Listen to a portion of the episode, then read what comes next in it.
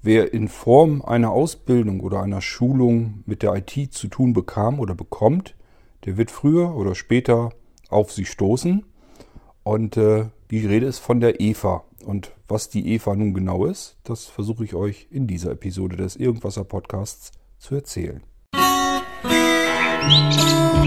Musik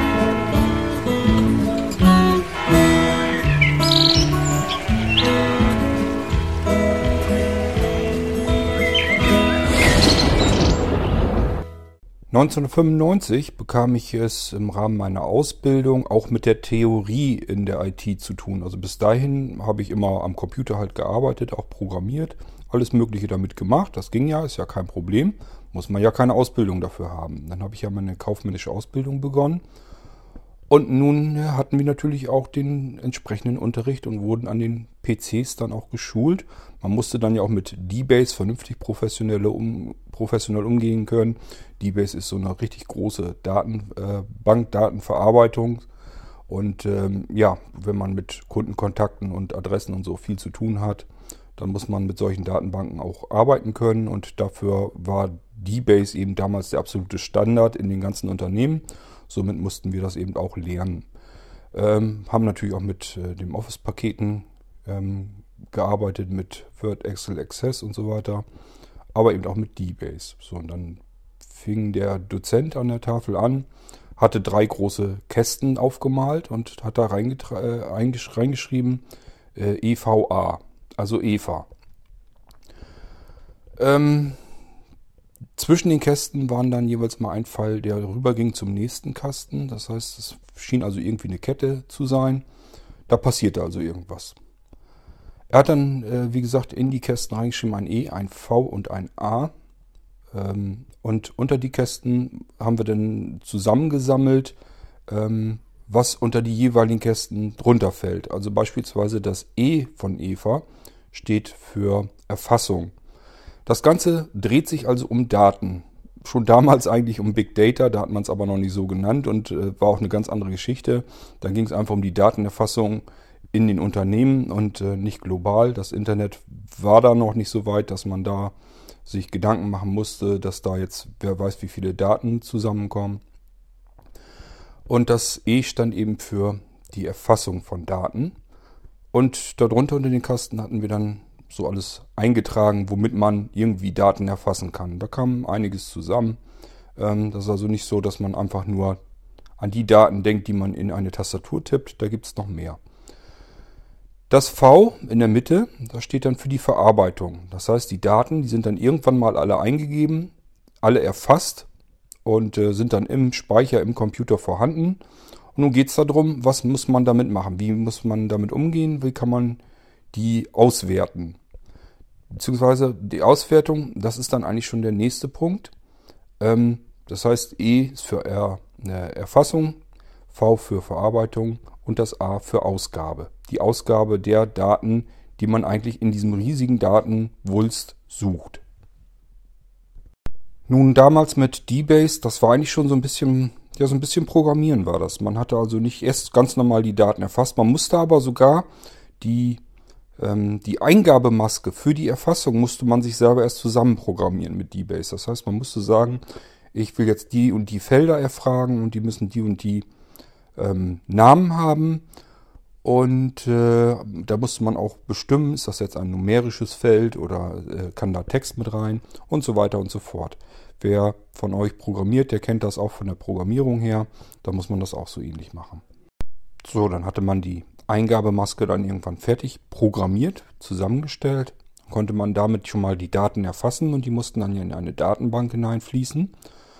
Und diese Datenbank, da musste man dann wieder was sich basteln, womit man die Daten herausfiltern kann. Man musste also irgendwie ja was haben, womit man sagen können, äh, konnte, also es ging da hauptsächlich natürlich um Adresserfassung, Kundendaten, ähm, Artikeldatenbanken, also die Produkte, die man verkaufen will und so weiter und so fort womit man auch äh, Angebote mal eben erstellen kann, Rechnungen tippen und sowas alles. Das kann man alles mit einer großen Datenbank machen. Man hat da einfach verschiedene Datenbanken drin, also einmal meinetwegen die Adressen der Kunden, dann die Produkte, die sie vielleicht bestellen ähm, und dann, was man damit machen will, ob man daraus ein Angebot ausdrucken können möchte oder eine Rechnung oder was auch immer. Ähm, das musste man alles irgendwie zusammenbringen und man musste sich auch noch abfragen, programmieren, ähm, wie, was, welche Daten man nun braucht. Vielleicht will man beispielsweise ein Angebot an alle äh, weiblichen Kunden in einer bestimmten Stadt, vielleicht sogar noch in einer bestimmten Straße äh, verschicken können. Und da muss man das so rausfiltern können aus diesem riesengroßen Datenwust, dass das eben möglich ist. Dass man einfach sagen kann, ich will die und die Kunden habe ich jetzt, die will ich jetzt gezielt ansprechen, wie kriege ich die jetzt da raus? Das muss man sich dann vorher genau überlegen und äh, bastelt sich das dann zurecht. Das ist die Verarbeitung dann eigentlich, dass man sozusagen dieses Herausfiltern der Daten, die man jetzt für die, für die jeweilige Aktion eigentlich benötigt, dass man da drankommt. Das ist eigentlich im Prinzip die Verarbeitung der Daten. Als drittes kommt dann die Ausgabe der Daten. Das heißt, das ist einfach das Ergebnis, was man dann hat von seiner Verarbeitung. Irgendwann spuckt der Rechner auf dem Bildschirm oder auf dem Drucker eben aus, was man eigentlich im Sinn hatte, was man benötigt. Und äh, somit hat man die Ausgabe, das wäre dann das A von der Eva. Dieses Prinzip mit Eingabe, Erfassung von Daten, Verarbeitung, Ausgabe spiegelt sich im kompletten IT-Bereich immer wieder. Das ist jetzt nur ein Beispiel. Hier ging es jetzt um eine Datenbank, aber das ist eben auch äh, für den Computer an sich, fürs Funktionieren ja notwendig. Der Computer muss ja irgendwas haben, was er nehmen kann, um es zu verarbeiten. Irgendwie muss da erstmal was reinkommen. Beispielsweise ein Programm. Wenn ihr jetzt irgendwie einen Doppelklick in Windows oder wo auch immer auf ein Programm macht, dann sagt dem Betriebssystem jetzt lade mal Daten. Lade die Daten dieses Programms hinein in deinen Speicher und fang an, die zu verarbeiten. Starte dieses Programm, sagt ihr dem im Prinzip. Und äh, ja, er muss dann die Daten des Programms reinladen, er muss damit arbeiten, Verarbeitung und äh, im Prinzip bekommt ihr es dann mit ziemlicher Sicherheit wieder mit einer Ausgabe zu tun. Irgendwas wollt ihr von diesem Programm ja. Entweder es wird euch am Bildschirm etwas eingeblendet oder es soll irgendwas ausgedruckt werden. Also irgendwas passiert da, dass dann eine Ausgabe passiert. Ähm, und so merkt ihr schon, dass egal wo man im Computerbereich hindenkt, man hat es immer wieder mit diesem EVA-Prinzip zu tun. Es geht immer darum, irgendwie Daten rein, verarbeiten, Daten wieder raus. Und äh, ja, das ganze Ding, das haben wir so auch global äh, zu sehen. Also wenn wir jetzt an den Begriff Big Data nennen, passiert im Prinzip auch nichts anderes. Ähm, es müssen Daten irgendwie erfasst werden. Das werden sie auch tagtäglich und zwar in einer solch gewaltigen Masse, dass die mittlerweile unvorstellbar geworden ist. Und diese Daten, die müssen erstmal alle irgendwo hin, müssen abgespeichert werden. Und dann kann sich da wer auch immer dran bedienen an diesem riesigen großen Datenmüllhaufen, um sich gezielt das herauszusuchen, was er für das, was er vorhat, gerade ähm, benötigt, dass er, dann kann er sich das da rausziehen. Und äh, ja, damit kann man dann wieder arbeiten, hat dann wieder eine Möglichkeit, sich die Sachen, die man braucht, ausgeben zu lassen und kann dann damit machen, was man möchte im Prinzip. Nun befinden wir uns im Irgendwasser Podcast immer noch in dieser seltsam anmutenden Serie der Probleme, die um uns herum gerade so passieren, über uns rüberrollen. Ähm, diese ganzen sicherheitskritischen Gedanken, die ich habe, die wollte ich ja hier Stück für Stück loswerden. Einfach mir mal runterreden und dann ist auch gut. Und ähm, da ist dieses EVA-Prinzip halt auch drinne. Und deswegen wollte ich da heute drin darauf eingehen. Das heißt, es geht jetzt nicht um dieses EVA-Prinzip als solches, sondern ihr, dass ihr einfach nur mal wisst, es gibt diese drei Buchstaben, die gibt es in unterschiedlichen Bereichen, jeweils in der IT und die passieren auch in der großen globalen Geschichte im Internet und alles um uns herum. In dieser großen vernetzten Welt kommen halt eine irrsinnige Masse an Daten zusammen. Die müssen abgespeichert und ausgewertet werden. Das werden sie auch tagtäglich. Und das nicht immer zu unserem Vorteil. So ein bisschen kennt ihr mich ja mittlerweile. Ich mag das ja ganz gerne, wenn es ein bisschen abstrakt wird, wenn man ja sich irgendwie so ein analoges Beispiel hervorzieht. Und äh, leider fällt mir da auch spontan direkt sofort was ein. Und zwar nehmt euch einfach mal irgendeinen großen Fluss, den ihr in der Nähe habt. Ob das jetzt der Rhein ist oder hier bei uns die Weser oder auch die Aller, ist ganz egal. Jedenfalls, wo auch Schiffe drauf langfahren können, wo richtig ordentlich was los ist, wo richtig Wasser durchläuft. Jetzt stellt euch mal vor, dieses Wasser, das sind alles Daten. Jeder Liter Wasser sind, sind einfach nur Daten, die in diesem Fluss entlang fließen. Würdet ihr euch jetzt denken, boah, ganz schön viel, wo kommt denn das alles her? Das funktioniert im Prinzip genauso wie dieser Fluss. Es geht einfach aus, kleineren Flüssen, aus, da wieder aus Gräben, aus Rinnsalen. Und irgendwo entsteht dieses ganze Wasser und fließt halt in diesen riesengroßen Fluss hinein. Und dieser Fluss geht dann Richtung Meer und da wird das dann alles wieder eingesammelt. Und wenn man sich vorstellt, dass das Daten sind, dann ist einfach da, wo sonst die Pfützen passieren, wo Regen runterfällt, Niederschlag ist und so weiter, wo das Wasser entsteht oder in Quellen oder wo auch immer, wo das Wasser alle herkommt, das sind alles wir. Das ist im Prinzip quer durchs Land verstreut, ähm, sitzen Menschen, sind Geräte, sind Dinge, die rund um die Uhr Daten erfassen. Wenn der eine gerade schläft, erfasst der andere für ihn äh, Daten mit. Also es passiert ständig ein riesengroßer Datenstrom, komplett übers breite Land, über die komplette Fläche verteilt. Ständig Datenerfassung, rund um die Uhr. Nachts, tags, äh, da passiert überhaupt keine Pause. So, und dieses Wasser, die Daten, fließen alle so nach und nach zusammen, kommen irgendwann in diesen riesengroßen Datenstrom, der sich auf wenige Anbieter dann verteilt Meinetwegen den einen Fluss, den können wir Google nennen. Den nächsten Fluss, den nennen wir Facebook. Und äh, so gibt es unterschiedliche große Flüsse, die diese Wassermassen, diese Datenmassen einsammeln und entlang fließen lassen bis zum Meer hin. Und das Meer ist bei denen schlicht und ergreifend Speicherkapazität. Da laufen die ganzen Daten hin. Da wird auch nicht vorgefiltert, das muss man gar nicht tun. Ähm, Speicher ist billig. So, und wenn erstmal diese ganzen wahnsinnigen Datenmassen gehortet und gesammelt sind, dann braucht man jetzt bloß noch die Verarbeitung, also das V von Eva, um gezielt das herauszukitzeln aus diesem riesengroßen Müllhaufen, was man gerade braucht. Man hat also ein bestimmtes Ziel, das man verfolgen will. Es kann mal gut, mal schlecht sein. Und für dieses Ziel zum Erreichen brauche ich halt bestimmte Daten, bestimmte gezielte Daten, und ich muss mir halt überlegen, wie bekomme ich die aus diesem riesengroßen Datenmüll, der ständig jeden Tag komplett weiter aufgebaut, weiter aktualisiert wird, weiter vervollständigt wird. Wie komme ich, bekomme ich da die Daten wieder heraus?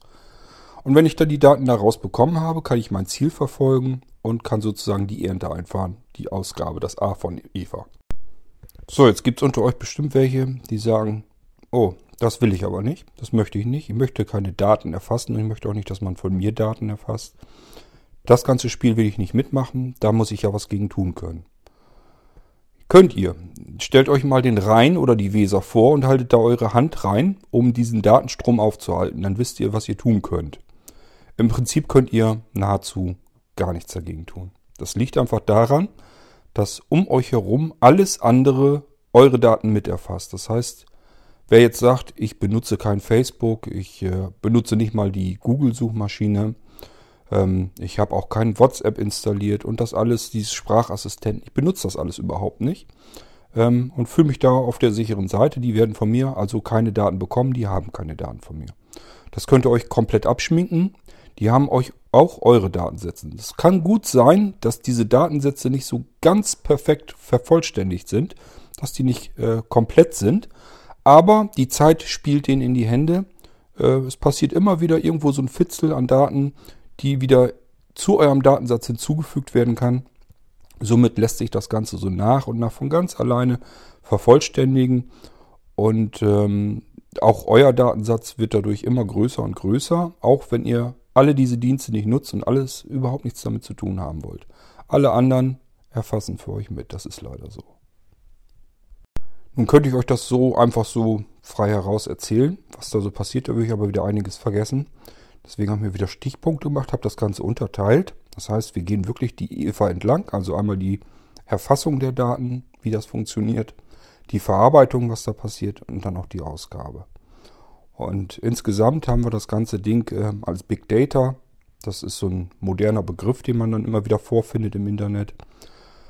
Damit meinen die eben genau diese Situation, die ich euch beschrieben habe, dieses irrsinnige, riesige Erfassen von Daten, diese Verarbeitung dieser riesigen Datenmüllhalde und äh, eben die Auswertung der Daten und dass man da alle möglichen Ziele mit verfolgen kann, alles mögliche mit anstellen kann. Ähm, das wird auch natürlich gemacht. Mal wird es zum Guten gemacht. Denkt mal an eure Google-Suchmaschine. Wenn ihr da irgendwas eintippt, was bestimmtes sucht im Internet, funktioniert das ganz gut. Die kann euch dann die guten Treffer dann heraussuchen. Ähm, ist leider natürlich ein bisschen mit Werbung versetzt. Das heißt, oben stehen immer irgendwelche Werbeanzeigen drin, die Sachen, die ihr vielleicht gerade gar nicht wollt, nicht sucht. Man muss das ein bisschen üben. Ich habe das gerade so wieder gemerkt, so Einsteiger tun sich dann doch ein bisschen schwer. Wenn du denen dann erzählst, ja, hier tippt da deinen Suchbegriff oben rein in die Adresszeile und dann bekommt das, bekommst du eine Anzeige, dann sagen die sich natürlich, okay, oben sind die besten Ergebnisse, die besten Treffer, dann muss ich da einfach drauf, äh, drauf tippen oder äh, ähm, draufklicken und dann äh, bin ich auf der jeweiligen Seite und wundern sich dann, dass sie irgendwo bei Amazon oder sonst irgendwo gelandet sind, einfach die am meisten Kohle für die Werbefläche ausgegeben haben. Ähm, dem muss man dann natürlich erklären, ja, guck mal da drunter, da ist so ein bisschen die Adresse und dann kannst du schon sehen, wohin der Weg von dort aus führt und dann guckst du dir das ein bisschen an und da kannst du so ein bisschen erahnen schon, ob du da äh, richtig bist, wo du hin willst. Auch muss man so sagen, ähm, solche Firmen wie Facebook, WhatsApp und wie sie alle sind, wären nicht so erfolgreich am Markt, wenn die nicht auch was Nützliches für ihre Benutzer ähm, herzaubern würden. Das heißt, es ist immer so ein bisschen äh, Zuckerbrot und Peitsche. Man gibt den Leuten was Praktisches, was Nützliches, natürlich kostenlos, ganz klar. Die sollen ja möglichst viele auch benutzen, benutzen das Ganze.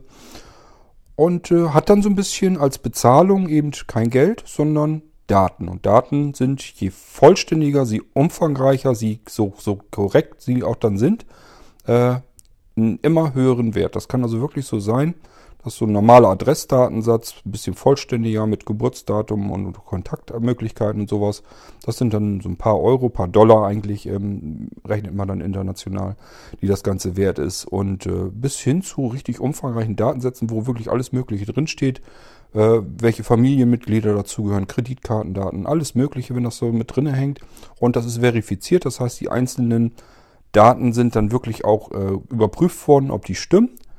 Und wenn das so ein bisschen stimmt, dann geht das auch schon in zweistellige Dollarbeträge hinein. Und dann kann man sich vorstellen, wenn man da so ein paar hunderttausend Datensätze dann hat, die man auch mal durchsortiert hat und ein bisschen nachgeprüft hat, stimmt das alles soweit? Ist das alles korrekt? Sind die vollständig? Also wenn man sich da ein bisschen Arbeit mitgemacht hat, dass die Daten vernünftig sind äh, und hat dann so 100.000 Datensätze, kann die je Stück, was weiß ich, für 10 oder 15 Dollar verkaufen am Markt und hat dann ein paar Anbieter, dann kann man sich schon vorstellen, was man da für nettes Geld mit verdienen kann. Das ist ja nicht nur so, dass man sich einmal die Arbeit macht und hat dann nur ähm, einen Interessenten, einen Kunden, an dem man diesen Datensatz dann an diese komplette Datenbank dann weiterverkaufen kann, sondern äh, es gibt natürlich viel Interesse, viele verschiedene Kunden, die an einen herantreten, an die man diese Datensätze dann verkaufen kann.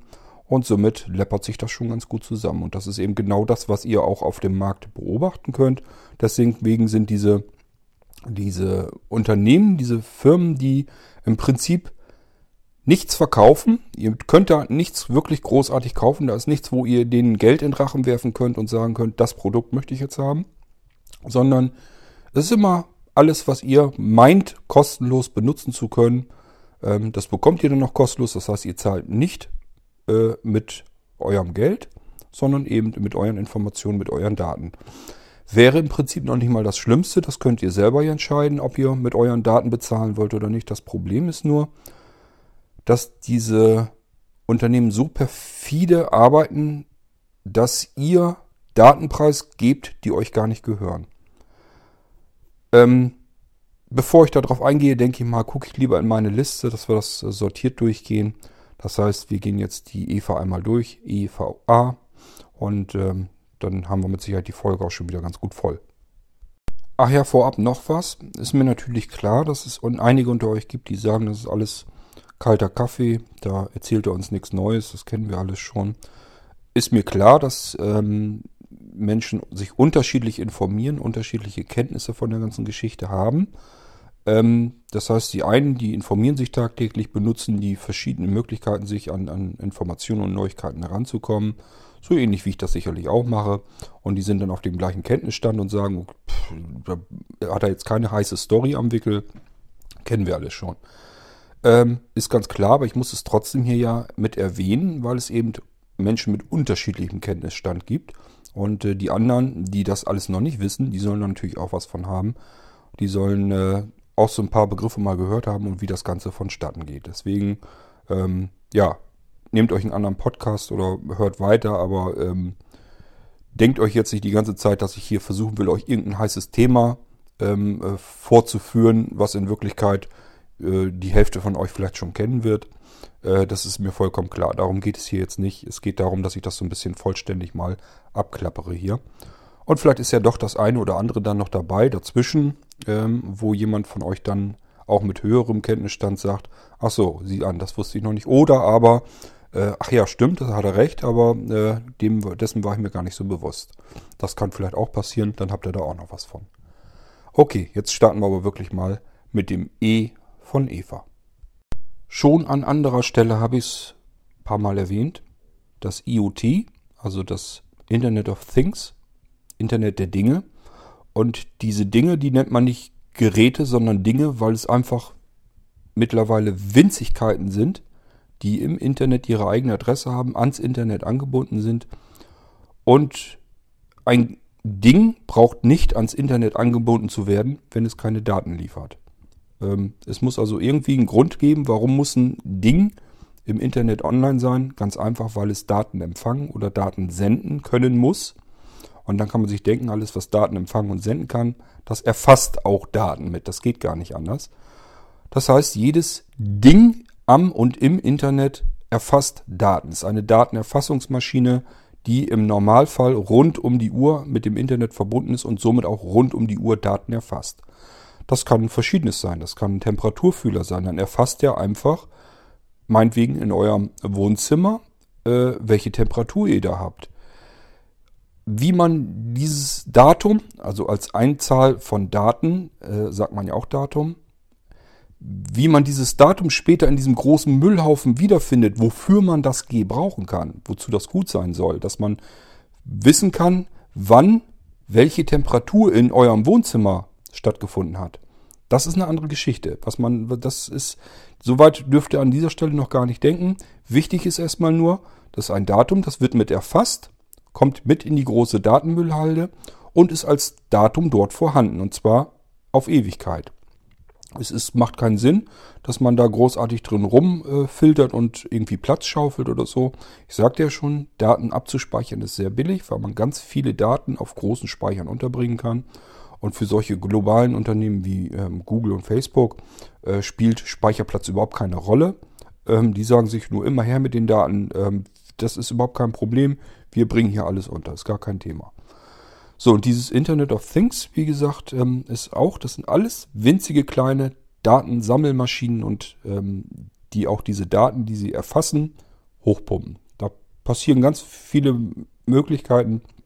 Kommen wir vielleicht auch noch auf diese Fitness-Armbänder zum Beispiel, die ähm, immer moderner geworden sind.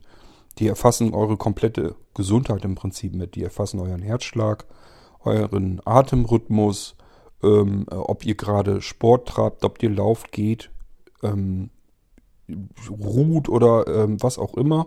Ähm, das wird ja alles mit getrackt. Ähm, ihr wollt es auch auswerten können und ähm, habt dann die Anzeige, was wann wie abgelaufen ist.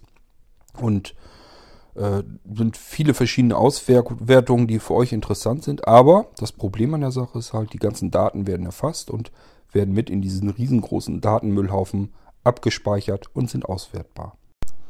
Und denkt nicht so viel, dass ihr keine Geräte im Haushalt hättet, die keine Daten erfassen und irgendwie hochpumpen. Das ist Quatsch. Ihr seid äh, alle mit dem Internet verbunden, irgendwie auf irgendeine Art und Weise, sonst würdet ihr diesen Podcast gar nicht erst hören. Und äh, das kann auch zu Hause, zu Hause euer Router sein. Der ist den ganzen Tag am Internet, hängt der dran. Und der fasst immerhin, äh, was bei euch rein internettechnisch los ist. Wann ihr zu Hause seid, wann ihr im Internet rumsurft, was ihr da treibt, was ihr macht und welche Daten runtergeladen wird, werden und so weiter und so fort. Also da ist schon eine ganze Menge mit drinne. Ähm, und das ist im Prinzip äh, auch alles, wird, muss auch alles erfasst werden, allein schon ähm, damit ihr eine Auswertung auch von eurem Provider bekommen könnt und damit ihr auch haftbar für das gemacht werden könnt, was ihr im Internet treibt. Also es wird alles mitprotokolliert und diese Daten entstehen rund um die Uhr.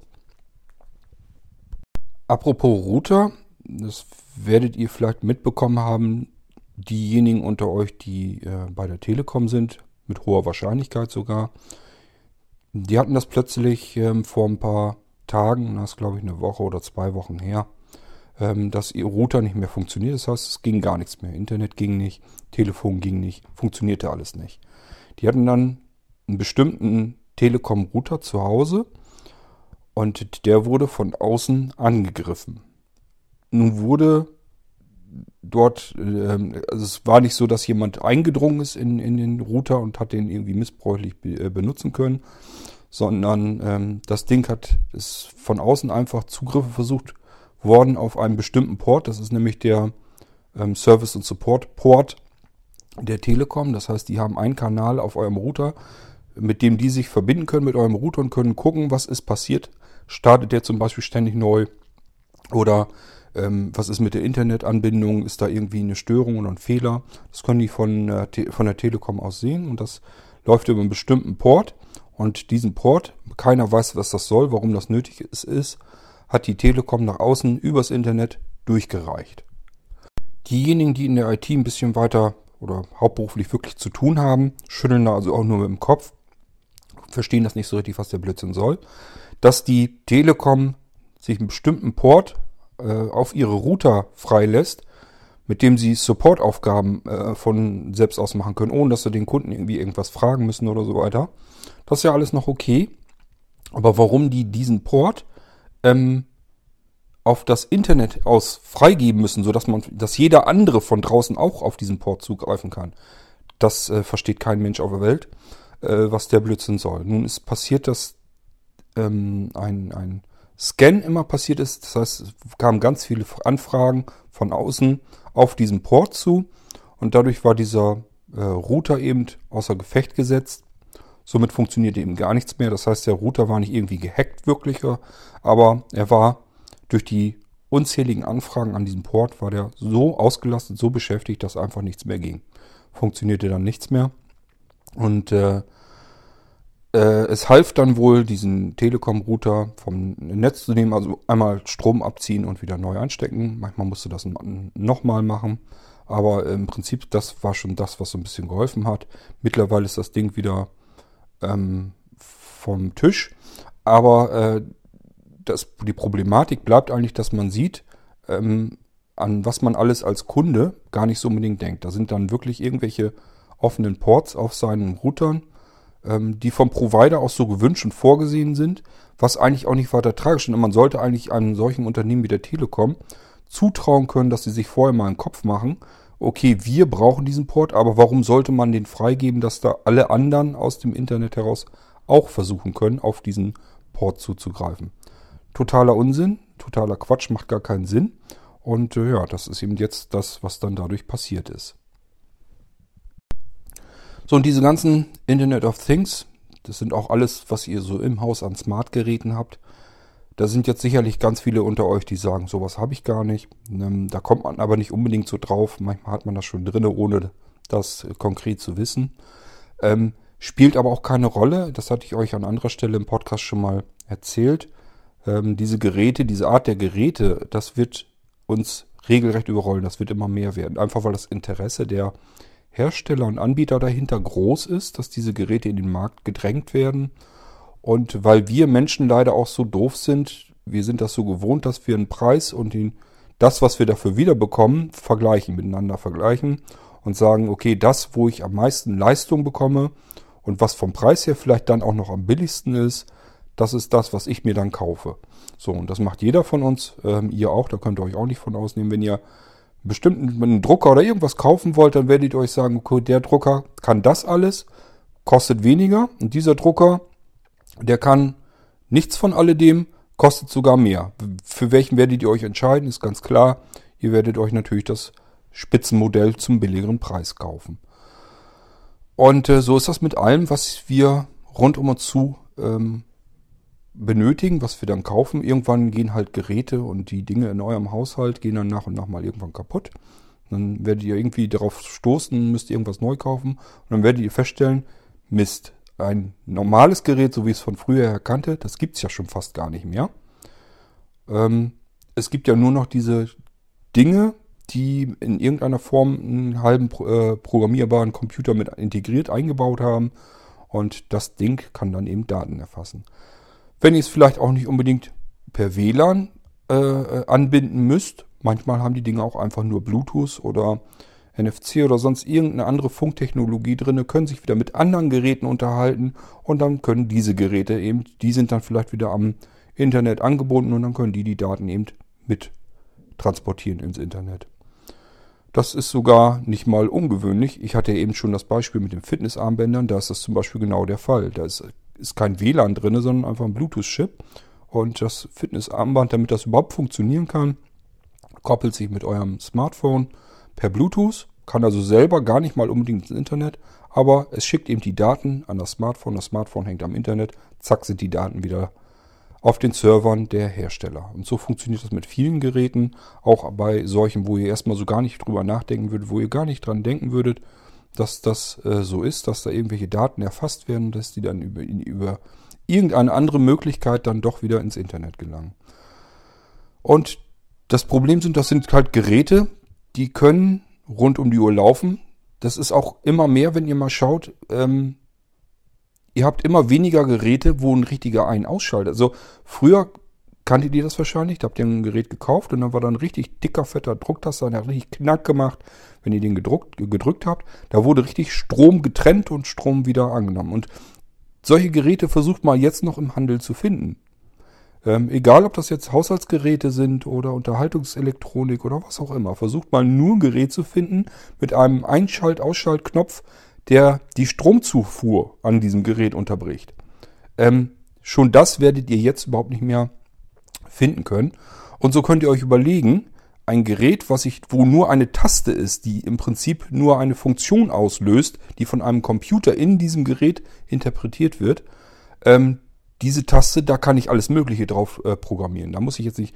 Das ist so, wenn ihr jetzt da drauf tippt, dann geht, da, geht das Gerät im Normalfall in, beispielsweise in den Standby. Ähm, Standby heißt aber zum Beispiel nicht, das Gerät ist aus, da ist kein Strom drauf, sondern äh, das läuft im Hintergrund eigentlich weiter. Das kann weiter arbeiten, nur eben, dass es versucht jetzt Strom zu sparen. Was es dann wirklich im Endeffekt äh, macht, das wisst ihr gar nicht. Da könnt ihr, habt ihr gar keinen Einfluss drauf. Könnt ihr euch äh, so viel rumrätseln, wie ihr wollt. Ihr könnt ruhigen Gewissens davon ausgehen, das Gerät hat sich jetzt abgestellt. Standby, da passiert jetzt nichts mehr. Aber ob das wirklich so ist, das wisst ihr nicht. Das könnt ihr nicht nachprüfen. Denkt man nur an einen halbwegs modernen Fernseher, wenn da jetzt, da sind dann Festplatten oder andere Speichermedien drin, einfach damit ihr das als digitalen Videorekorder auch noch benutzen könnt oder für diese Timeshift-Funktion, da braucht man auch Speicher. Ähm, Timeshift ist einfach das hier auf der Fernbedienung, wenn ihr eine aktuelle Sendung seht, müsst jetzt mal eben auf Toilette oder wollt euch ein Brot schmieren oder was der Geier was, drückt eben auf der Taste, äh, auf der Tastatur, auf der Fernbedienung eine Taste und dann hält das Bild an, also die Sendung wird angehalten und dann wird die im Hintergrund einfach auf einem Speicher zwischengespeichert. Und wenn ihr dann wiederkommt, habt euch eine Stulle geschmiert oder kommt vom Klo wieder, drückt ihr die Taste nochmal und dann geht, der, geht die Sendung an der Stelle weiter, so dass ihr keine einzelne Sekunde ähm, verpasst habt von der Sendung. So, und ähm, wenn ihr diesen Fernseher ausschaltet, mit einer Festplatte drin und der kann vielleicht auch aufnehmen, dann holt er sich auch ähm, per EPG ähm, elektronische Programmzeitschrift, also das, was ihr so als, als Fernsehzeitschrift und so vielleicht von früher her noch kennt. Das ist ja in eurem moderneren Fernseher dann auch noch drin. Da braucht ihr nicht mal eine Internetanbindung für. Die Daten kriegt ihr auch über Satellit beispielsweise. Und ähm, ja, die, äh, äh diese Programmzeitschrift, die wird im Normalfall geholt, wenn der Fernseher dadurch nicht weiter gestört wird. Das heißt, das passiert nachts. Das ist bei unserem ähm, Technisat hier im Wohnzimmer beispielsweise so, dass der, glaube ich, um 3 Uhr oder so fängt er plötzlich an, dann rödelt er wieder rum. Ich bekomme das auch mit, weil hier erstens eine Hintergrundbeleuchtung angeht und weil Consuela mir sagt, der Fernseher wurde eingeschaltet. Das ich mir so gelegt, dass einfach Strom gemessen wird an dem Fernseher und dann sagt Consuela mir, hier, dein Fernseher läuft jetzt übrigens. Obwohl der überhaupt nicht angeht. Da ist also nichts, da ist keine LED, der dir jetzt angeht. Da ist ähm, nicht, dass der Fernseher, dass da ein Bild irgendwie kommt oder so. Der Fernseher als solches bleibt aus, aber im Hintergrund rödelt er eben drum, holt sich in dem Moment die EPG-Daten, damit er einfach wieder auf Knopfdruck beispielsweise Sendungen programmieren kann. Oder wenn ihr umschaltet in eurem Fernseher, seht ihr ja auch, welche Sendung da gerade läuft und so weiter und so fort. Das sind alles Daten, die muss er sich erstmal irgendwo geholt haben. Das holt er sich irgendwann nachts ähm, per äh, eben über diese Funktion. Und so könnt ihr euch überlegen, äh, wenn der nachts sowas macht, kann der im Prinzip alles mögliche andere auch machen. Ist gar kein Problem. Ähm, und wenn da jetzt andere ähm, äh, Erfassungsgeräte dann auch noch integriert sind, meinetwegen, dass da noch äh, Mikrofon ähm, drin ist. Ich hatte euch in der letzten Sendung ja auch gesagt, letzten Endes auch Lautsprecher kann man als Mikrofone missbrauchen, in einer miesen Qualität, aber es geht. Ja, und ein Fernseher, ich wüsste nicht, ich schätze mal, euer Fernseher hat auch Lautsprecher. Könnt ihr euch überlegen, auch da könnte man sozusagen ähm, das, was im Raum gesprochen wird, durchaus mit abgreifen und diese Daten eben senden. Wenn das ein Smart TV ist, das irgendwie noch am Internet angebunden ist, ist das kein großes Problem. Technisch überhaupt kein Thema. So, und wenn dann vielleicht noch eine Kamera drin ist, ist natürlich auch kein Problem. Die kann ständig mitlaufen. Wenn ihr jetzt sagt, da ist eine LED daneben, das hatte ich euch ja alles schon mal erklärt an anderer Stelle im Podcast. Alles kein Problem. Die Kamera kann jederzeit mitlaufen. Da kommt ihr überhaupt nicht hinter, wenn die bei euch ins Wohnzimmer guckt. Gedacht ist sie dafür, damit ihr euch per Fernseher chatten könnt mit anderen, mit Familienmitgliedern in, in, was weiß ich, im Ausland oder so unterhalten könnt. Günstig übers Internet, beziehungsweise dann vielleicht kostenlos. Ähm, wäre damit eigentlich alles möglich. Bloß das Ding sitzt eben drin und ihr kommt da nicht hinter, was von der anderen Seite heraus passiert, wann die eben eingeschaltet wird. Die meisten von euch werden tagtäglich das Internet mit benutzen, sei es Google oder sonst irgendetwas, irgendwelche Dienste. Viele von euch sehen zum Beispiel nicht ein, dass sie für E-Mail-Verkehr Geld ausgeben. Die benutzen dann irgendeinen der großen bekannten Free-Mail-Dienste. Und äh, auch das ist im Prinzip, ähm, ihr müsst euch überlegen, das sind alles Unternehmen, die sind nicht dazu da, um euch was Gutes zu tun, sondern die wollen einfach nichts anderes als Daten haben. Damit ähm, arbeiten die, damit handeln die. Das ist für die blankes, bloßes Kapital und das ist kein schlechtes Kapital. Das sind immer äh, Firmen, die ziemlich weit oben damit dabei sind und äh, eine ganze Menge Geld abgreifen. Und wenn ihr die nicht bezahlt, müsst ihr euch überlegen, äh, wie die trotzdem zu der Größe gelangt sind, wo das Geld dann herkommt. Das sind im Prinzip einfach alles nur eure Daten, die die erfassen und damit handeln können.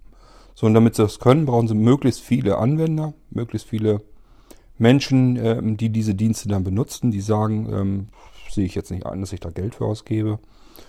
Will ich kostenlos alles haben. Und äh, ja, das sind dann eben im Fall von Freemail kann man sich das natürlich am einfachsten vorstellen. Da kann man einfach äh, die Daten abgreifen, die in den E-Mails drin stehen. Manche greifen vielleicht nur die, die Metadaten ab, also das heißt, die gucken einfach nur, welche E-Mail an, ist an wen gegangen. Die versuchen ähm, die Verknüpfungen herzustellen, die zwischen euch und anderen Firmen oder, oder anderen Kontakten, anderen Menschen bestehen, ähm, zu protokollieren. Oder auch, äh, wann äh, ihr aktiv wart, wann E-Mails reingekommen sind und so weiter und so fort. Äh, aber die meisten Freemail-Dienste werden sicherlich die E-Mails als, solch, als solches dann auch noch durchvorwerken. Und das heißt, ähm, ja, die lassen einfach Scanner durch die E-Mails durchhuschen und äh, suchen nach bestimmten Begriffen, dass sie irgendwie wieder die Informationen abgreifen können. Oder aber sie ähm, packen sich die kompletten E-Mail-Stränge mit weg ähm, als Daten, die man eben auswerten kann. Gestern lief im Fernsehen auch kurz eine recht interessante Sendung. Haben einfach, äh, Redaktionsteam hat versucht, hat sich einfach eine Homepage aufgebaut, hat sich dafür eine Domain registriert. Die Homepage haben sie, was weiß ich, ein Porsche oder so abgebildet. Sollte einfach um ein Gewinnspiel gehen, an dem man einen Porsche gewinnen könnte. Und äh, dann haben sich einfach, ich weiß gar nicht, wo die die E-Mail-Adressen her hatten. Irgendwie hatten, nee, ich glaube, die haben genau, die haben sich einen SMS-Anbieter genommen im Internet, kann man auch, habe ich übrigens auch. Ähm, arbeiten wir auch drüber über verschiedene SMS-Gateways. Und äh, das heißt, man kann dann ähm, halt Gewinnbenachrichtigungen rumschicken per SMS und dann haben die einfach, ich weiß gar nicht, 1000 oder 10.000, keine Ahnung, haben die einfach Wild, Wildwuchs irgendwelche SMS-Nummern äh, genommen und an die diese Gewinnmitteilung verschickt. Einfach gesagt, hier, hier klickt man unsere Domain an, du hast wahrscheinlich ein Auto gewonnen, ein Porsche gewonnen. Oder äh, mach da eben mal mit und dann kannst du das gewinnen.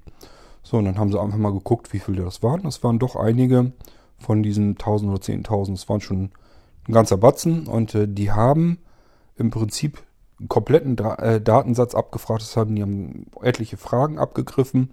Natürlich die Adresse und so, man muss ja irgendwie den Gewinn auch zustellen können. Ähm, ich weiß jetzt nicht, ob da Bankdaten und so ein Scheiß auch mal drin waren, keine Ahnung. So genau habe ich da nicht hingehört und auch nicht hingeguckt. Jedenfalls ähm, war das schon erschreckend, wie viele Leute darauf reagieren. Die kriegen dann irgend so eine Nachricht auf ihr Handy per SMS und sagen, ach ja, ihr Autogewinn ist doch schön. Tippe ich da mal drauf auf die Domain und dann landen sie auf dieser getürkten ähm, Homepage, tippen da komplett freiwillig ihre ganzen Daten ein, die sie so haben, sagen hier, ich will mitmachen, will jetzt ein Auto gewinnen. Und äh, ja, ist ganz klar, gab natürlich kein Auto zu gewinnen. Die hatten die, hatten die gar nicht vor, vor. Die wollten einfach nur gucken, wie viele Leute darauf reagieren, wie viele Leute da freiwillig ihre Daten eintippen. Und es waren einfach zu viele schon wieder. Es ist erschreckend, äh, dass das immer noch so einfach funktioniert, dass die Leute so völlig gleichgültig mit ihren Daten umgehen und die selber erfassen. Also diese Datensätze, das haben die dann auch ausprobiert, konnten sie dann irgendwie für, ich glaube 10 Euro oder sowas haben sie gesagt, konnte man die dann verkaufen pro Datensatz. Und wenn man dann verschiedene Interessen, Interessenten hat, verschiedene Kunden, dann läppert sich das ganz gut zusammen. Dann hat sich die ganze Aktion für die schon gelohnt. Die sind dann auch mit dem, ich glaube mit dem äh, ähm, Spielzeug Porsche sind, sind die, glaube ich, teilweise auch zu, haben einfach Spaß, aber zwei, drei Gewinner sich herausgesucht und haben die so ein Spielzeug Porsche überbracht an die Tür. Und statt dass die Leute dann irgendwie erschrocken haben gesagt, ach ja, stimmt, da habe ich ja meine ganzen Daten, das ist vielleicht doch nicht so gut, was ich da gemacht habe. Äh, da sind also wirklich dann welche bei gewesen, die haben einfach gesagt, ja, stimmt schon, aber ist ja auch nicht so schlimm, ist ja, macht ja nichts und ist ja cool, dass ich jetzt was gewonnen habe, auch wenn es kein richtiger Porsche ist. Ich habe noch nie was gewonnen. Ich freue mich jetzt auch, dass ich hier dieses Spielzeugauto gewonnen habe. Die haben das also gar nicht gecheckt, was die Aktion sollte, was man damit denen beibringen wollte. Und ich denke mal, wenn die die nächste ähm, SMS bekommen mit einer URL drin, tippen die da wieder drauf und äh, geben wieder ihre Daten ein.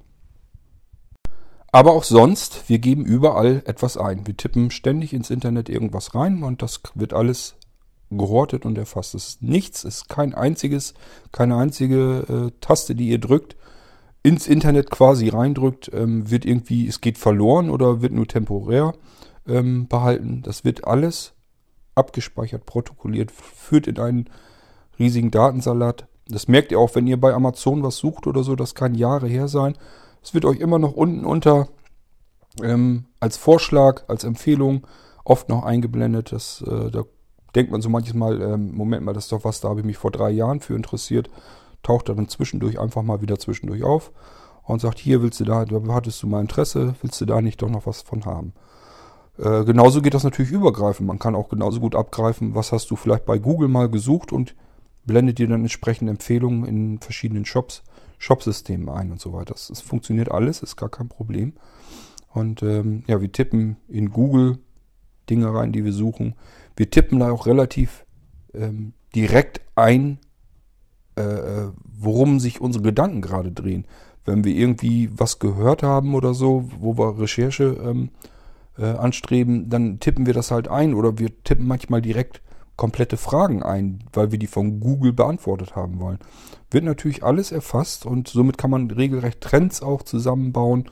Kann sagen, okay, ähm, hier machen sich die Menschen gerade die Gedanken und hier machen sich die Menschen gerade die Gedanken.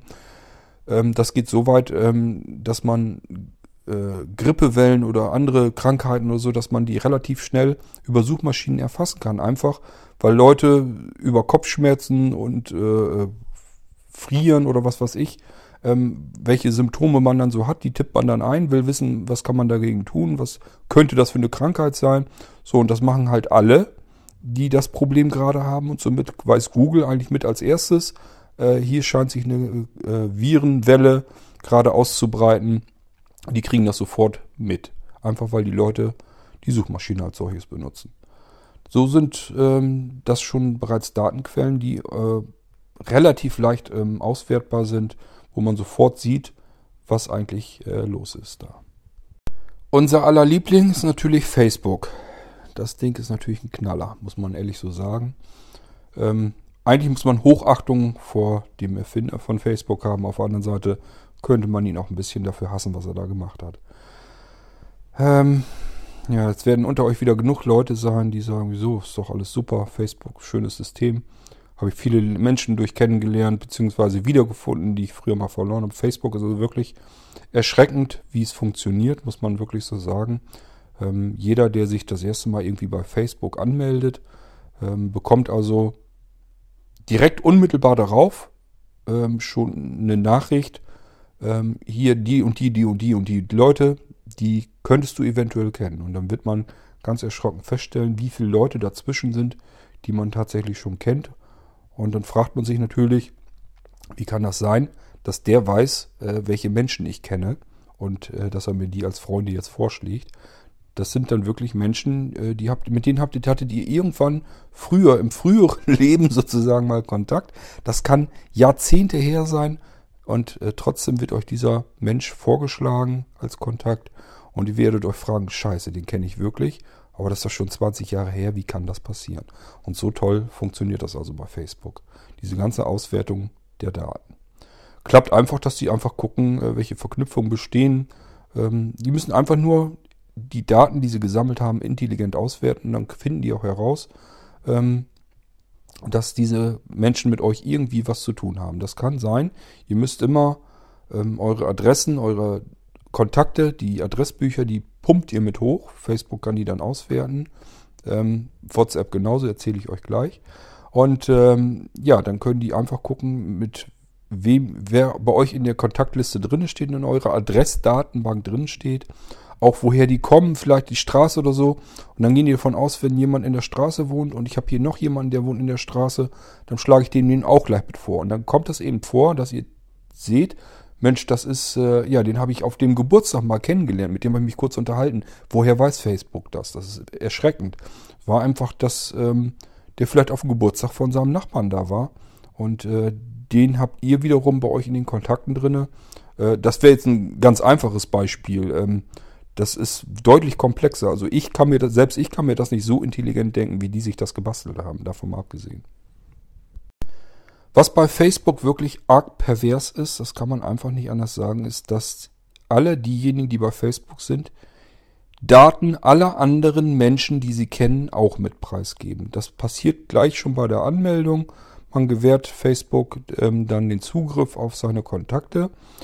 Die kann Facebook schon mal alle äh, sich herunterladen, hat euer komplettes Adressbuch. Ihr habt im Laufe längerer Zeit habt ihr diese ganzen Adressen schön sauber, ordentlich, artig erfasst. Richtig schön, wie sie, wo sie hingehören. Vorname sitzt bei Vorname, Name sitzt bei Name. Die Telefonnummer habt ihr eventuell sogar noch vorne das Label schön geändert, dass Facebook weiß, aha, das Ding ist ein iPhone, das Ding ist eine normale Mobilfunknummer, das ist die Zentrale und das ist der Mann, äh, der Kontakt auf seinem Arbeitsplatz und so weiter und so fort. Alles, was ihr da schön sauber eingetippt habt, das hat Facebook dann auch schon mal. Damit können die ihre Datenbank schönartig füllen. Aber macht euch keinen Kopf drum. Ähm, wenn ihr es nicht getan habt, hat es irgendein anderer vor euch auch schon getan. Die haben alle Kontakte, kriegen die immer wieder, immer wieder, immer wieder. Und dann sind mal hier ist eine Lücke drin und dann der nächste hat da aber diese Lücke ausgefüllt, hat da äh, den Datensatz sozusagen vervollständigt und somit äh, basteln die sich jeden einzelnen Datensatz von jedem Menschen auf der Erdkugel zusammen. Automatisch brauchen die nichts für tun.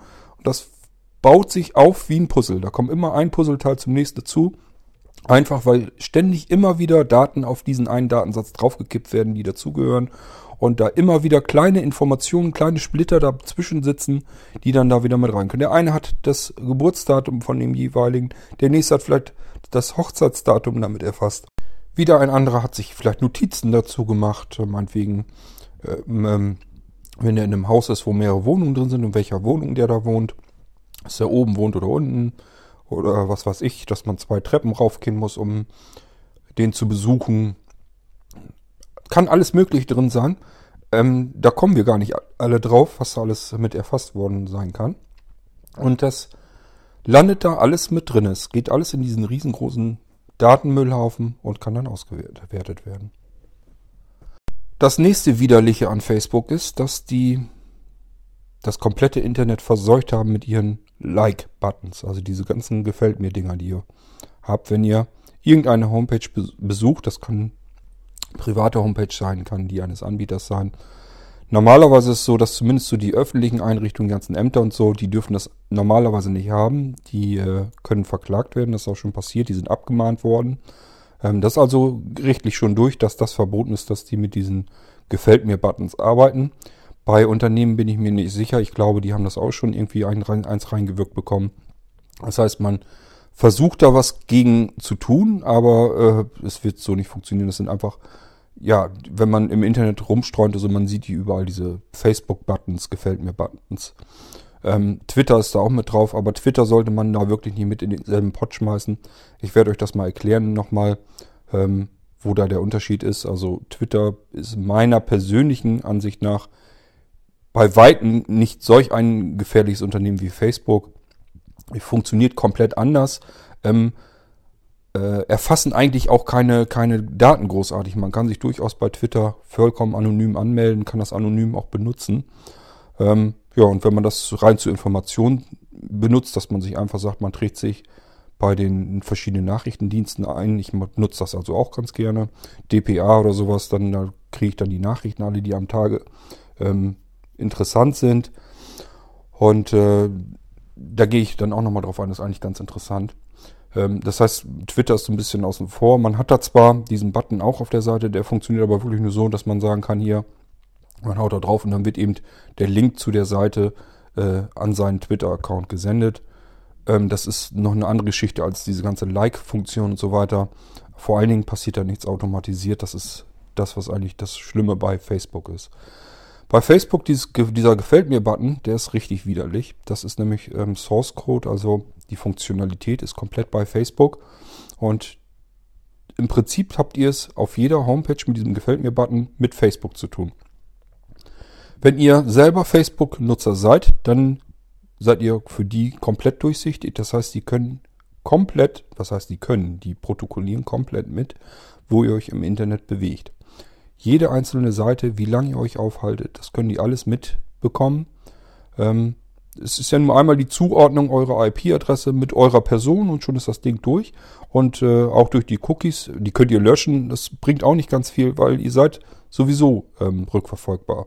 Das geht nicht anders, funktioniert technisch nicht anders. Euer Browser muss Informationen abliefern können über euer Gerät und äh, auch die Adresse ähm, damit die, ihr müsst euch das so vorstellen, wenn ihr eine Homepage euch anguckt, dann guckt ihr nicht durch ein Schaufenster durch, sondern ihr ladet euch Daten herunter. Die laden, ihr ladet euch die Daten der Homepage herunter. Die werden auf euren Computer übertragen. Damit das funktionieren kann, muss, die, muss der Server auf der anderen Seite ja wissen, wohin sollen die Daten denn? Und somit müsst ihr preisgeben, ich bin hier, äh, das ist meine feste Adresse gerade hier äh, gib mir mal die Daten der Homepage, damit ich mir die hier ansehen kann. So rum müsst ihr euch das vorstellen. Und äh, somit geht das technisch auch nicht anders, dass ihr ähm, nachverfolgbar seid. Dass zumindest der andere Server auf der anderen Seite muss wissen, wo ihr gerade seid, wer ihr gerade seid, um euch die Daten zustellen zu können. Und ähm, ich habe euch eben gerade gesagt, Facebook, die gefällt mir Buttons so sind auf der Homepage mit drauf. Das heißt, die können diese Daten auch alle abgreifen. Nur, dass die das eben nicht für diesen einen Server dann abgreifen, sondern komplett quer durch das ganze Internet. Überall, wo ihr euch aufhaltet, Facebook weiß das und bekommt das mit und protokolliert das auch. Ist auch nicht so, dass das jetzt irgendeine Theorie ist, dass, ähm, äh, dass ähm, Facebook, dass man sagen, man kann ja sagen, Facebook könnte das. Das ist einfach nicht der Fall. Facebook, Facebook tut das. So muss man es dann formulieren. Ähm, das passiert über diese Gefällt mir Buttons halt. So, interessiert mich nicht, bin ich bei Facebook, sagt ihr jetzt. Bringt euch auch nichts, weil der Gefällt mir Button ist trotzdem da und die Daten, die da anfallen, äh, fallen trotzdem an. Es wird weiter protokolliert. Nur die Zuordnung fehlt erstmal noch. Das heißt, wenn ihr bei Facebook seid, weiß Facebook ja, wer ihr seid. Und ihr sagt einfach, hier, ich bin bei Facebook und ähm, bin ich angemeldet. Das heißt, die kennen euch, die wissen eure Adresse gerade. Die Adresse hinterlasst ihr überall im Internet, wo diese Gefällt mir Buttons drauf sind. Somit äh, kann, bekommt diese Informationen Facebook auch. Wenn ihr nicht bei Facebook seid, ist nur diese Zuordnung erstmal weg. Das heißt, Facebook weiß jetzt nicht, wer ihr als Person in dem Moment seid, sondern weiß nur, aha, hier ist eine IP-Adresse, hier ist ein bestimmter Rechner, eine bestimmte Kennung vom Browser. Da ist jemand, der benutzt diesen Browser auf diesem ähm, Betriebssystem in, deren, in den Versionen. Und ähm, die IP-Adresse, was also kann schon sehr gut, was heißt sehr gut, also wirklich zuverlässig ähm, rückschließen, äh, wer, mit wem es gerade zu tun hat.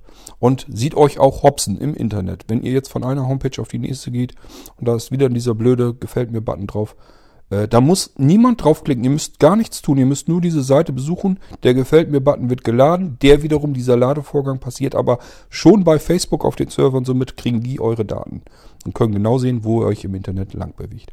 So, und ich hatte eben gesagt, wenn ihr nicht bei Facebook seid, ist nur diese kleine winzige Zuordnung zu Anfang. Die fehlt. Alles andere ist trotzdem. Das ist kein unterschiedlicher Source Code. Also die Funktionalität ist immer die gleiche, die in diesem Gefällt mir Button drin steht. Die protokolliert immer mit. Egal, ob ihr jetzt Kunde bei Facebook seid oder nicht, ähm, spielt alles keine Rolle. Nun könnt ihr sagen, okay, das heißt, das also anonymisiert protokollieren die meine Daten mit. Das ist zwar erstmal richtig, aber früher oder später, irgendwann erwischen die euch auch im Internet so dass sie euch äh, als Person wieder zuordnen. Ich habe euch ja anfangs erzählt, ähm, so welche solche Unternehmen wie Facebook, die haben Datensätze komplett von jedem auf der Erdkugel. Auch von eurer Oma, die noch nie was mit Inter Internet zu tun gehabt hat. Auch von eurem Onkel, der irgendwie was, was ich in der Pampa wohnt, noch nicht mal Internetanschluss hat. Spielt alles keine Rolle. Da haben die alle die Datensätze von. Die sind nur nicht so vollständig, so ausgeprägt wie bei den anderen, die rund um die Uhr im Internet aktiv sind. Das aber auch alles. Und diese Datensätze füllen sich eben auch kontinuierlich immer weiter an, so dass sie irgendwann so weit vollständig sind, dass man sagen kann, äh, ich weiß gar nicht, was du hast. Der Mann ist zwar überhaupt nicht beim im Internet aktiv, der ist nicht mal online, aber der Datensatz, der ist schon recht äh, ordentlich. Da kann man schon, das lohnt sich gar nicht mehr, den auszudrucken, den kann man schon sich besser auf CD kommen lassen. Soweit äh, funktioniert das dann also auch schon. So, und wenn ihr mal guckt, ähm, wenn ihr beispielsweise bei Google eine Suche startet und geht da mal ganz nach unten, dann werdet ihr schon feststellen, ähm, oft steht da was, entweder euer Name oder äh, der Ort, wo ihr euch gerade aufhaltet. Ähm, das heißt, Google weiß das schon alles. Und das sind Daten, die sind schon mal irgendwo verfügbar, gesammelt. Und wenn Facebook da auch dran kommt, und das tun die eben, dann können sie das schon relativ gut zuordnen. Und irgendwann je mehr ihr euch im Internet aufhaltet und je mehr ihr dort unternehmt, ihr gebt ja auch was ein, ihr guckt euch ja nicht nur die Daten an und klickt irgendwo rum, sondern ihr tippt Suchbegriffe ein, ihr tippt vielleicht irgendwo euren Namen ein oder einen Zugang, ein Login, eure E-Mail-Adresse, weil ihr Newsletter abonniert wollt, weiß der Geier was. Ihr macht irgendwas im Internet, macht ihr.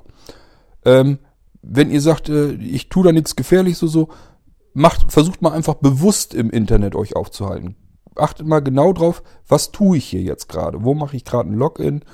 Ähm, oft kommt ihr da vielleicht gar nicht so hinter, weil das ein Auto-Login ist. Das heißt, der Login ist einfach ähm, hinterlegt in eurem Gerät und äh, ihr tippt bloß drauf hier, ich will mir das jetzt angucken und bekommt sofort irgendwelche Sachen angezeigt und in Wirklichkeit ist im Hintergrund der Login passiert. Äh, das macht dann äh, bei euch euer Browser zum Beispiel, der äh, macht dann Autologin, gibt für euch die Daten ein, damit ihr das nicht jedes Mal von Hand tun müsst. Aber ähm, schon da passiert was, schon da werden Daten übermittelt, die zu eurer Person gehören, zugeordnet werden können. So, und wenn Facebook das einmal irgendwie hat, hat eure E-Mail-Adresse oder sowas, hat von jedem Datensätze, da sind natürlich auch E-Mail-Adressen drin erfasst, da ist eure E-Mail-Adresse drin, zack, haben sie euch. Dann wissen die genau, aha, das ist der Kurt Hagen, der wohnt in Rethem, ähm, der hat hier gerade eine E-Mail-Adresse eingegeben, die äh, seinem Datensatz zugehörig ist, beziehungsweise zu seiner Domain vielleicht auch nur gehören oder so. Das scheint so, scheint derjenige zu sein. Und dann können irgendwann, wenn die sich sicher sind, das ist derjenige, dann können die die neu erfassten Daten, also wo ihr jetzt euch den Abend gerade auf dem Internet im Internet ähm, aufgehalten habt, was ihr gerade so alles getan habt, besucht habt, können die diesen Datensatz dann zuordnen, wird mit abgespeichert und äh, somit ist euer Container noch wieder einen ganzen Satz voller geworden. Die wissen, was ihr an dem Abend alles gemacht habt. Ob ihr euch irgendwelche Fotos angeguckt habt oder irgendwas auf Ebay ähm, gekauft oder verkauft habt oder was auch immer, ähm, kann alles damit abgelegt werden. Und das ist alles erstmal nur Datenmüll. Da sagt ihr euch, ist doch nicht weiter tragisch, ist doch nicht schlimm. Das Problem ist nur diese gewaltige Masse an Daten, die ähm, erfasst sonst niemand ähm, von Hand, würde niemand von Hand erfassen. Und ähm, wenn man die auswertet, da kommen einfach Informationen über euch zusammen. Äh, da würdet ihr selber sogar staunen, das würde der beste äh, Psychoanalytiker aus euch wahrscheinlich nicht rausholen können, was man aus diesen Daten alles herausfischen kann. Gehen wir nochmal auf die Geschichte mit WhatsApp ein. Das war ja auch so ein Knaller. Ähm, das ist auch vielen nicht bewusst. Also WhatsApp wurde ja, das ist ja dieser kostenlose Chatdienst. So ähnlich wie iMessage bei Apple, nur dass man bei iMessage halt wirklich nur Apple seine ganzen Daten anvertrauen kann. Das hat man aber sowieso schon getan, weil man ein Apple ID hat, weil man sein Gerät ja auch benutzen will. Das heißt, man hat in dem Moment Apple vertraut. Sehe ich persönlich auch nicht so das große Problem, weil Apple überhaupt kein Interesse hat, mit Daten Geld zu verdienen. Die haben ein ganz anderes Geschäftsfeld, die verdienen einen Haufen Kohle mit ihrer Hardware und mit ihrer Software und mit ihren Diensten, sprich äh, mit Musik hören, Musikstreaming, Musik verkaufen und sowas alles. Da können die ihr Geld mitmachen. Die haben es überhaupt nicht nötig, ähm, Datensätze zu horten und die dann irgendwie weiter zu verschachern. Deswegen ist das nicht ganz so tragisch und äh, wer ein Apple-Gerät hat und hauptsächlich andere kennt, die ein Apple-Gerät haben und vielleicht auf WhatsApp verzichten kann, sollte sich das wirklich überlegen, ob er das vielleicht tut. Ähm, denn wenn man mit iMessage schon so ziemlich alle erreichen kann, sind vielleicht nur ein, zwei übrig, die kann man vielleicht mit SMS noch besser bedienen. Dann sollte man das vielleicht so machen. Und wenn es dann irgendwie geht, auf WhatsApp vielleicht verzichten. Ansonsten, ähm, WhatsApp wurde ja jüngst, äh, was heißt jüngst, ist ja auch schon wieder über ein Jahr her, ähm, wurde von Facebook ja aufgekauft, war natürlich ein super Deal, äh, steckten auch ich weiß, ich habe jetzt leider gerade nicht geguckt, wie viel Kohle da über den Tisch gegangen ist, aber äh, wir können davon ausgehen, das ist ein riesiger Batzen gewesen und das war WhatsApp sicherlich auch wert. Ähm, einfach weil WhatsApp, ja, diejenigen, die das nicht nutzen von euch, oder vielleicht auch, wenn ihr das nutzt, vielleicht wusstet ihr das gar nicht, wenn ihr WhatsApp einrichtet, dann wird das ja erstmal mit eurer Person, eurem Gerät und wird ja alles relativ gut gekoppelt. Ihr könnt auch nicht mehrere Geräte an WhatsApp direkt anbinden, sondern der will eine, eure eine Telefonnummer, eure Mobilfunknummer haben, das ist eure feste ID, da wird alles so ein bisschen dran festgeknüpft. Das heißt, das kann schon ganz exakt festlegen, das seid ihr als Person. So, und dann äh, bei der Einrichtung müsst ihr ja sagen, ähm, müsst ihr die Frage beantworten, ob äh, äh WhatsApp möchte auf eure Kontakte zugreifen ähm, äh, genehmigt ihr das oder nicht. Wenn ihr das nicht genehmigt, funktioniert ganz viel in WhatsApp gar nicht richtig. Das könnt ihr also ziemlich vergessen. Das heißt, ich gehe mal davon aus, dass so ziemlich fast jeder, der WhatsApp benutzt, diese Freigabe gemacht hat. Er sagt dann, ja klar, ich will ja WhatsApp benutzen. Ist auch ganz praktisch, wenn der auf meine Kontakte zugreift, dann habe ich die gleich alle bei WhatsApp drinne, die auch WhatsApp benutzen. Das heißt, ich muss mich gar nicht erst drum kümmern, muss anderen Leuten nicht sagen, hier, ich bin bei WhatsApp und das ist meine Nummer oder so, sondern äh, jeder sieht jeden anderen, in, der in seinem Kontaktbuch mit drin ist. Das ist ja auch ganz praktisch, deswegen will man das ja auch, dann gibt man das frei und äh, ja, somit ist es dann passiert. Ähm, das heißt, man pumpt bei jeder Anmeldung in WhatsApp, pumpt man sein komplettes Adressbuch, seine kompletten Kontakte mit hoch. Und in diesem Adressbuch sind eben auch Menschen drinne, die weder was mit WhatsApp noch mit dem Internet noch sonst irgendetwas zu tun haben. Da steht eben auch, auch eure Omi in, äh, in Köln drinne, so wie euer äh, Onkel, der irgendwie, äh, was weiß ich, Fischer ist auf dem Boot und über, da überhaupt kein Internet hat, interessiert ihn alles auch überhaupt nicht. Ähm, der steht da eben auch mit drin, mit Telefonnummer, mit ähm, vielleicht mit wem er verheiratet ist, wann die beiden Geburtstag haben.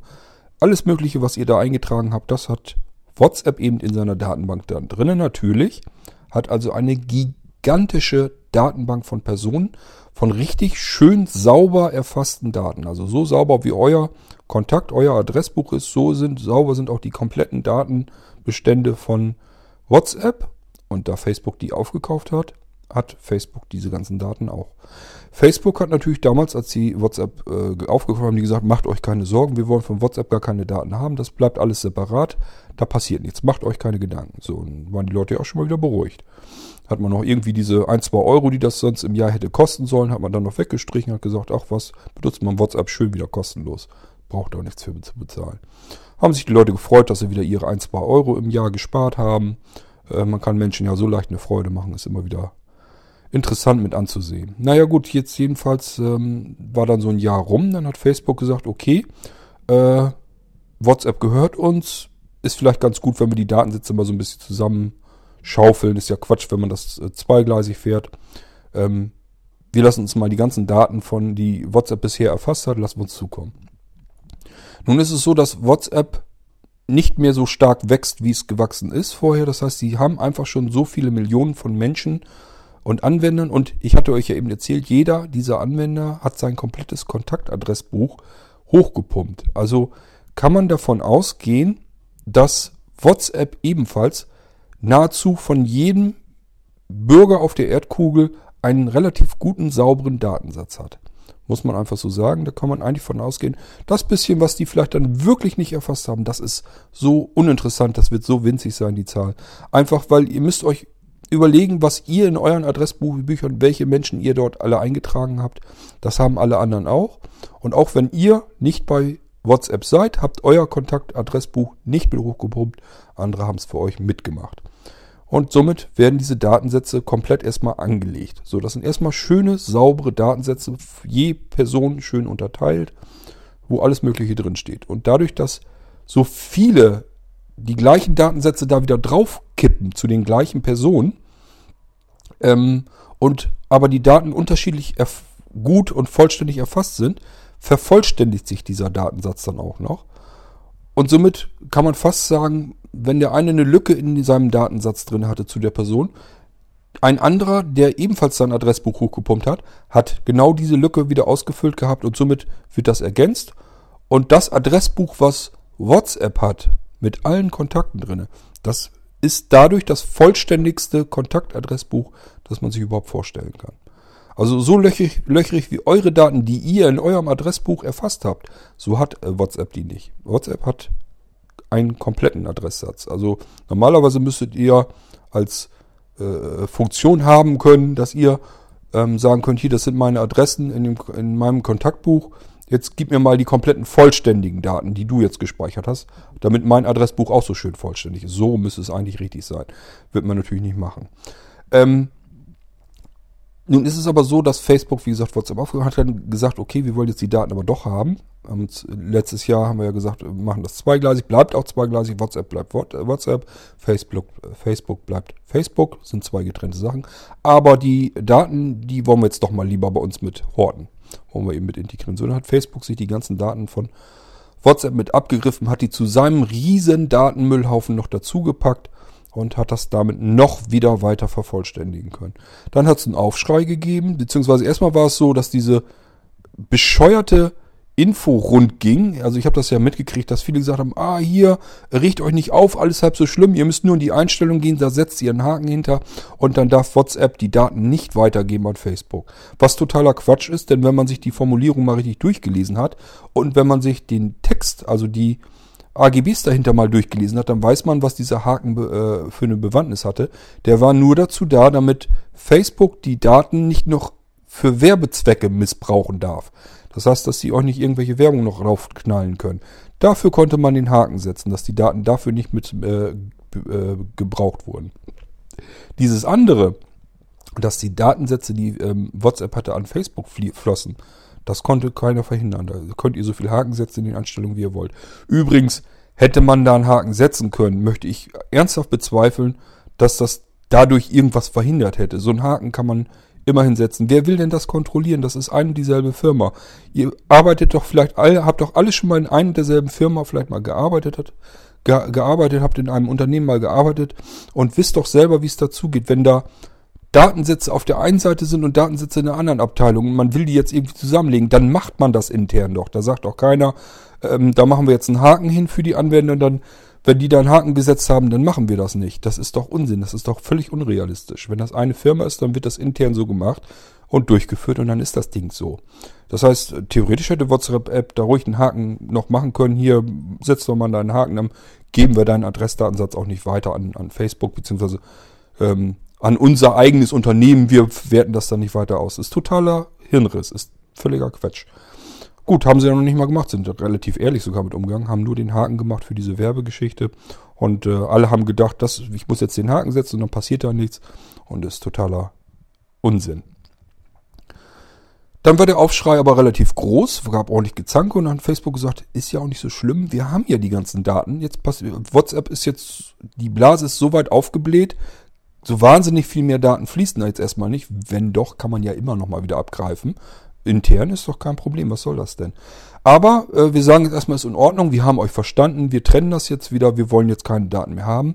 Ist jetzt auch nicht schlimm. Die Daten haben sie alle einmal dazugekriegt.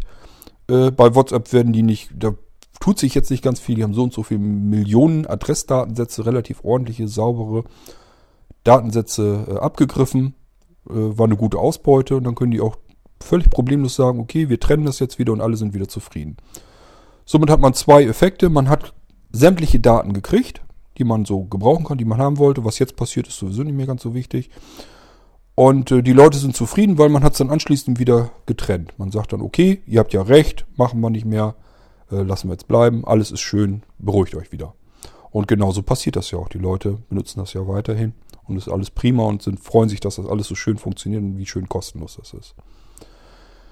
Ja, das ist äh, WhatsApp und Facebook, so wie die ihre Daten zusammenhorten. Ich sag ja, wenn man das alles mal so zusammennimmt, stellt euch immer diesen schönen Fluss vor, wo die ganzen Daten unentwegt, unaufhörlich entlangströmen in den großen Speicher, sprich ins Meer.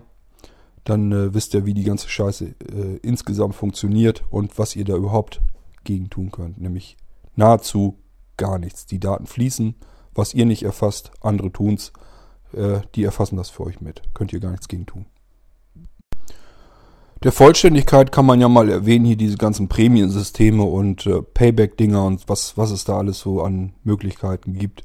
Ähm, es ist alles relativ Kleinkram eigentlich. Das war vor, vor der Zeit, vor Facebook und WhatsApp und Co., war das sicherlich eine gute Möglichkeit, um an möglichst viele Daten und so der Kunden heranzukommen.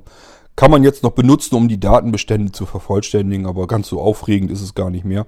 Ähm, der Datenmüll, der dadurch angehäuft wird, der ist einfach nicht mehr so gewaltig groß im, im Vergleich zu den anderen Möglichkeiten. Aber es spielt eben mit rein. Ich sage ja, alles um uns herum erfasst Daten, auch diese Geschichten. Ähm, ja, ist ganz klar, wo ihr einkauft, was ihr gekauft habt. Es wird alles mit erfasst und äh, ihr gebt alles immer schön Daten von euch her ähm, für irgendeinen Firlefanz, ähm, der euch nichts bringt den ihr irgendwann später dann sowieso wieder in den Mülleimer schmeißt und dafür spendiert ihr großzügig eure Daten, die dann auf alle Ewigkeit irgendwo gelagert und ausgewertet werden können.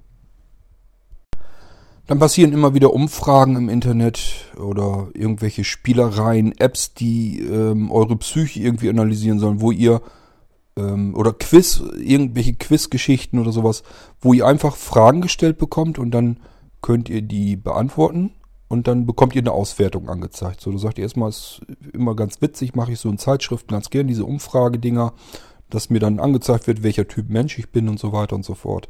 Das passiert ja online auch die ganze Zeit und es gibt auch einen Haufen von Apps, die das machen und es gibt eben auch einen ganzen Haufen von Menschen, die das eben wahrheitsgemäß schön ausfüllen und sich das dann anzeigen lassen und sich dann sagen, ach guck an, witzig, so einer bin ich. Und äh, Darum ging es natürlich bei der Entwicklung solch einer App oder einer Umfrage natürlich überhaupt nicht, sondern es geht einfach nur darum, äh, ganz gezielte, konkrete Daten, die man haben möchte, ähm, erfassen zu können, die man dann eben äh, verwerten und auswerten kann.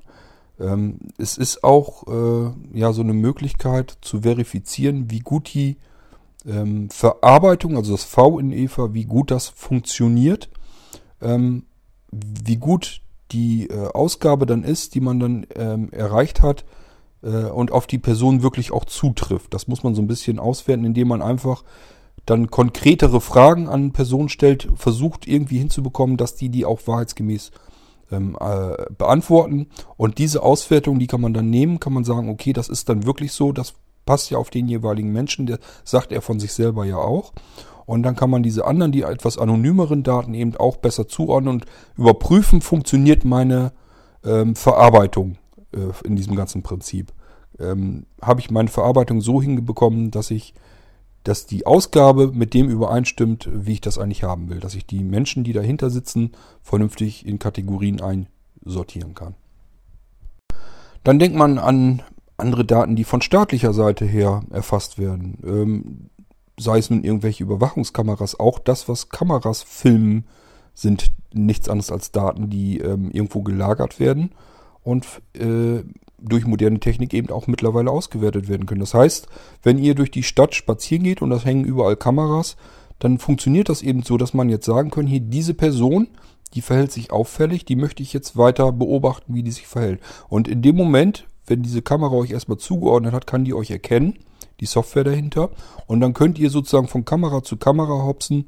Ihr könnt quer durch die Stadt latschen. Diese Kamera wird euch immer wieder in dieser riesengroßen Menschenmenge exakt erkennen können und äh, weiß dann genau, zu welchem Zeitpunkt ihr euch wo aufgehalten habt. Das äh, ist dann natürlich auch kein Problem mehr. Auch andere Geschichten, wenn ihr mal nur an was ganz anderes, man wegen diese ganzen Mautgeschichten, die man jetzt mal wieder machen will. Ähm, das ist eigentlich eine absolute Katastrophe, dass man schon wieder erfassen will, wer wohin gereist ist. Das kann man über diese ganzen Bahntickets und sowieso und die ganzen öffentlichen Verkehrsmittel und so sowieso schon alles irgendwie, wo man was wie wann abgestempelt hat und das funktioniert ja alles.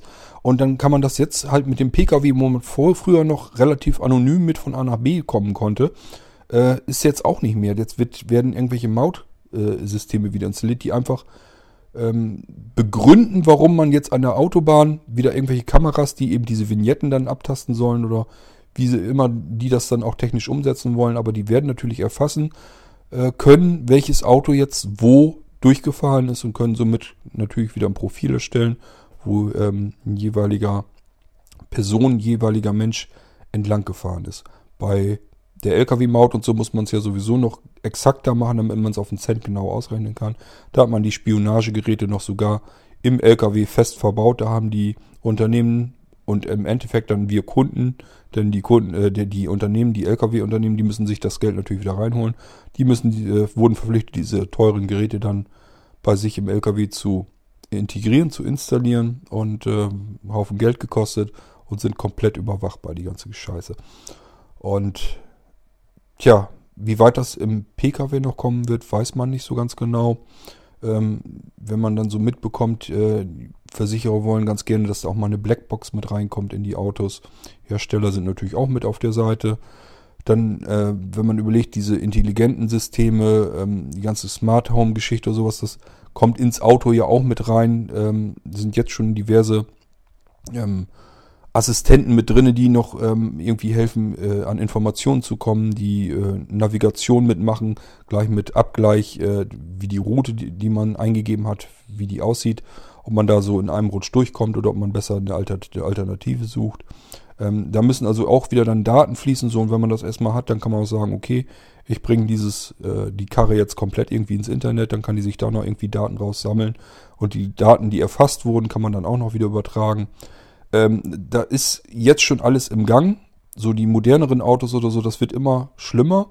Und äh, ja, es wird in 10, 20 Jahren dann natürlich auch so sein, dass man auch kein normales Auto mehr bekommt, mit dem man einfach von A nach B fahren kann, sondern das, wo das Auto und somit der Hersteller des Autos eben dann auch weiß, wann wir wo wie gefahren sind, wann wir gebremst haben und so weiter und so fort. Ich habe so ein Teil von O2, habe ich mal spaßhalber hier bei uns im Auto in den äh, Diagnoseport gesteckt. Ähm, und äh, da konnte man im Prinzip schon alles komplett mitverfolgen. Ich konnte hier also am iPhone dann sehen, ähm, wo unser Auto gerade stand, wo es lang gefahren ist, wie schnell das gefahren ist, wann es starke Abbremsung gemacht hat, wann, wann stark Gas gegeben wurde, ähm, wann starke Kurven gefahren wurden. Das wird alles, wurde alles mit protokolliert von dem Ding, weil eben das System des PKWs die Daten sowieso haben muss, die erfasst ist. Die kann dieses äh, Teil dann eben abgreifen, kann die auswerten im Auto schon und kann die dann einfach, da war ein, ja, keine SIM-Karte, aber eben ein Chipsatz mit integriert, der im Mobilfunk mit drin hing. Und dann konnte der die Daten auf den Server von O2 packen und äh, mein iPhone wiederum konnte dann diese Daten abgreifen, konnte sich das mit angucken. Ähm, das Ding ist mittlerweile pleite und ich benutze das auch nicht mehr. Ähm, ich glaube, das läuft noch bis äh, Ende diesen Jahres und dann äh, läuft das, glaube ich, aus.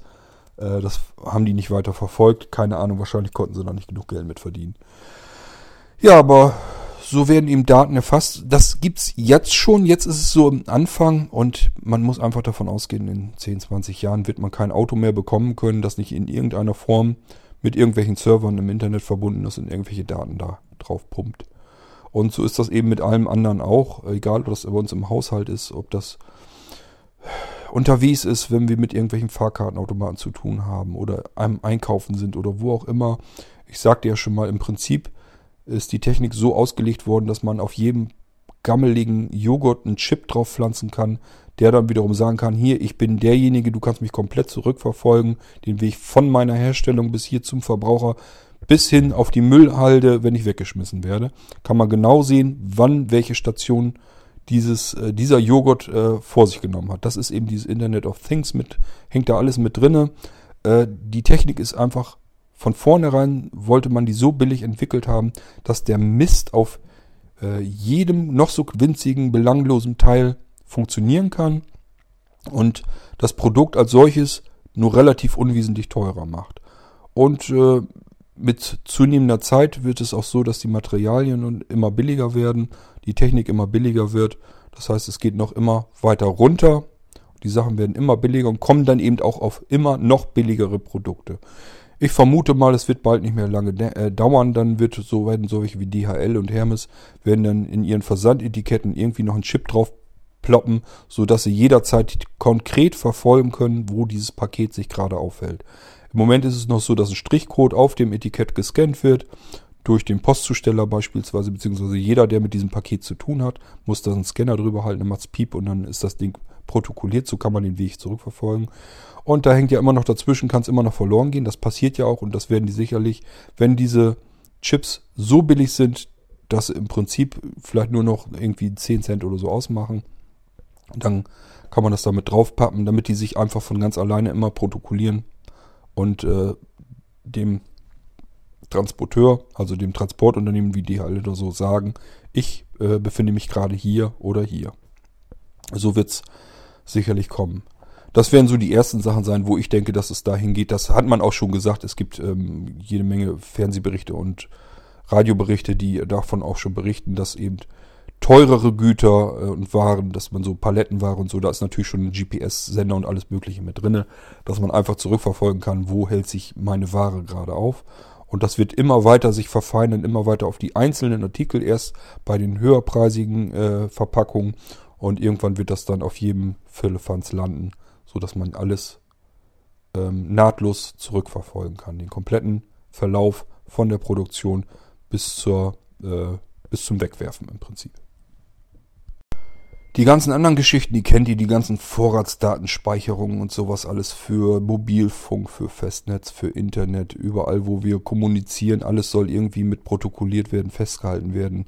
Ähm, mal, sonst, mal will man nur die Metadaten erfassen, also wann man mit wem kommuniziert hat. Äh, mal will man natürlich auch ganz gerne die Gespräche mitverfolgen, die werden auch ausgewertet mittlerweile schon. Ähm, das heißt, das kennt ihr wahrscheinlich alles. Das sind so Sachen, die kann, kann, äh, bekommt man dann mal eher in den Medien mit.